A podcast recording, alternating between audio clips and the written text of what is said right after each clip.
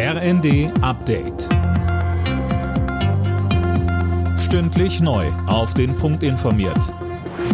Ich bin Isabel Spärlich. Guten Tag. Nach drei Tagen Chaos normalisiert sich der Bahnverkehr in Deutschland wieder. Nach Angaben der Deutschen Bahn sind die meisten Sturmschäden beseitigt. Im Regionalverkehr läuft's wieder planmäßig. Im Fernverkehr gibt es auf einigen Verbindungen noch Einschränkungen oder Umleitungen.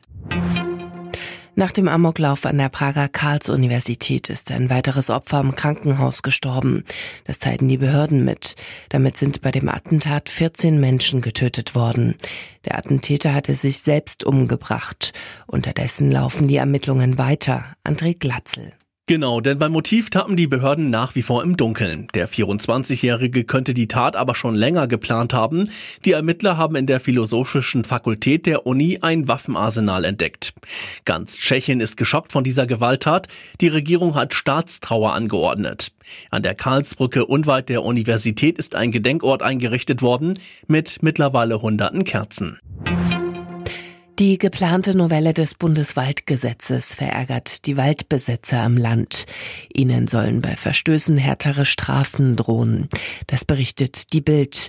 Der Vorsitzende der Familienbetriebe Land und Forst, Max von Elverfeld, spricht in der Bild von einem Ausdruck tiefen Misstrauens gegenüber Forstleuten. Berge von Geschenkpapier und Schleifen landen in den nächsten Tagen wieder im Müll. Das muss nicht sein, rät das Umweltbundesamt Anne Brauer.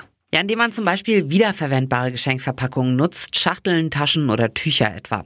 Oder mal alte Zeitschriften oder Kalenderblätter. Wenn es dann doch neues Geschenkpapier sein soll, dann gern aus Recyclingpapier und nicht mit Aluminium oder Kunststoff beschichtet, so das Umweltbundesamt.